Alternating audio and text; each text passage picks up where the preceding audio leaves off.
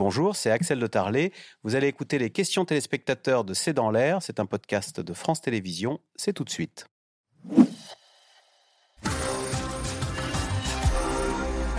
Alors Sylvain Tronchet, question de Florence dans l'Aveyron. Sait-on à quoi est dû le crash de l'avion Une bombe, un missile ou autre chose?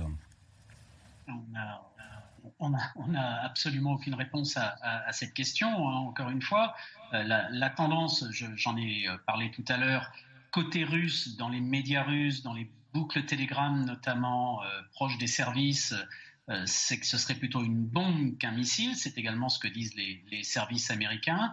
on, verra quelle sera la version que sortiront les enquêteurs qui ont été nommés. Pour l'anecdote, d'ailleurs, l'enquêteur en chef qui a été nommé pour enquêté sur, le crash de cet avion et, celui qui avait enquêté à l'époque sur euh, l'accident de l'avion de Christophe de Margerie, le, PDG de Total, euh, lorsqu'il était mort sur l'aéroport de Nukovo à, Moscou. Euh, Tatiana Castou-Evajan, Michael en Seine-et-Marne. Comment un homme qui se savait menacé a-t-il pu monter dans un avion en Russie?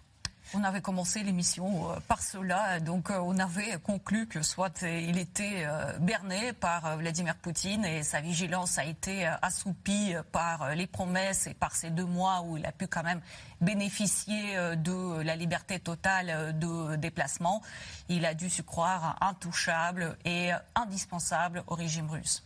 Euh, Eric, dans le Pas-de-Calais, sait-on ce que pensent les mercenaires de, Wagner de la disparition d'Evgeny Prigogine? Je ne sais pas, Sylvain Tronchet, euh, ou euh, de Général Trinquant? Oui, non, bah, écoutez, les, mercenaires de Wagner sont en train de se dire euh, il ne faut pas que ça soit notre tour après, et donc il va falloir choisir rapidement. Et ce qu'on leur propose rapidement, c'est de signer un contrat dans l'armée russe. Alors on sait qu'en Centrafrique, les premiers ont refusé, ils sont partis vers la Russie, mais bon, ils peuvent rejoindre leur foyer, j'allais dire, mais c'est la menace qu'ils ont. De toute façon, il faut obéir aux consignes qui leur sont données, et qui leur sont données maintenant par le gouvernement russe et probablement par le biais des commandants qui eux-mêmes euh, ont ce choix à, faire. Euh, Caro à Paris, euh, Evgeny Prigogine aurait-il pu mettre en scène sa propre mort pour disparaître? Tatiana Castou-Evajan, c'est des choses qui se font en Russie? C'est beaucoup de bruit ont circulé au début, euh, la présence d'un deuxième avion, etc. Il y a eu déjà quelques années des bruits sur euh, un accident d'avion d'ailleurs hein, en Afrique avec Yevgeny Prigogine. Pour moi, à partir du moment où Vladimir Poutine exprime les condoléances, c'est quelque chose qui est acté. Euh, le président russe ne va pas se faire ridiculiser pour voir ensuite Yevgeny Prigogine apparaître quelque part en Afrique ou ailleurs. Sylvain Tronchet, question de Xavier dans le Bas-Rhin. On dit qu'Evgeny Prigogine détenait des secrets sur Vladimir Poutine. Certains pourraient-ils être dévoilés dans les jours qui viennent? Alors, je n'en sais absolument rien, mais, peut-être une remarque de, ce point de vue. Euh, ça, fait des années qu'un certain nombre d'enquêtes révèlent tout un tas de choses sur la vie de, Vladimir Poutine. Euh, pas plus tard qu'il y a quelques jours, FBK, la fondation d'Alexei Navalny, a encore fait des révélations assez convaincantes sur les yachts que posséderait Vladimir Poutine et notamment le fait qu'il a fait rapatrier euh, en catastrophe juste avant le déclenchement de la guerre en Ukraine, un yacht qui était euh, au chantier à, Hambourg et qui a été euh, rapatrié in extremis avant, d'être saisi, ce qui n'a pas empêché un autre yacht d'être saisi. Bref, ces révélations existent depuis des années et elles n'ont absolument aucun impact sur la vie politique russe, d'une façon ou d'une autre, pour diverses raisons qui sont un peu longues et complexes à, expliquer, mais de ce point de vue, je, ne pense pas qu'on puisse atteindre de cette façon Vladimir Poutine.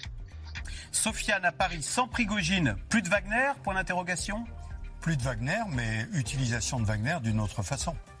Finalement, qu'est-ce qui différencie le Kremlin de la mafia? Barnabé en Gironde c'est un peu ce que je disais dans ma tribune. Les méthodes sont tout à fait les méthodes mafieuses. Ce ne sont pas les institutions, les règles écrites, les lois qui gèrent euh, la vie politique euh, et euh, la relation entre les différents clans.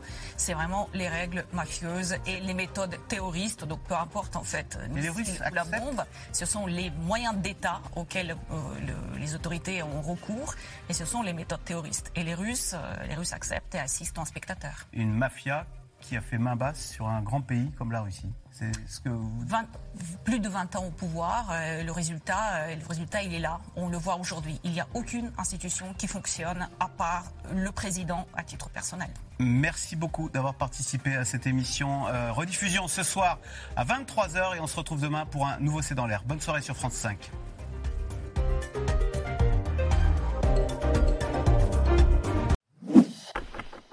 Merci d'avoir écouté C'est dans l'air. Comme vous le savez, vous pouvez désormais écouter l'intégrale, mais aussi l'invité ou vos questions à nos experts. Tous ces podcasts sont disponibles gratuitement sur toutes les plateformes de streaming audio. Et pour le replay vidéo, c'est sur France.tv, bien évidemment. À bientôt.